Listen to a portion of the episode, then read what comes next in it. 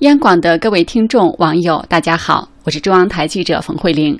近日，有媒体对全国部分高考状元做了调查统计，结果发现这些状元并没有赢在起跑线上。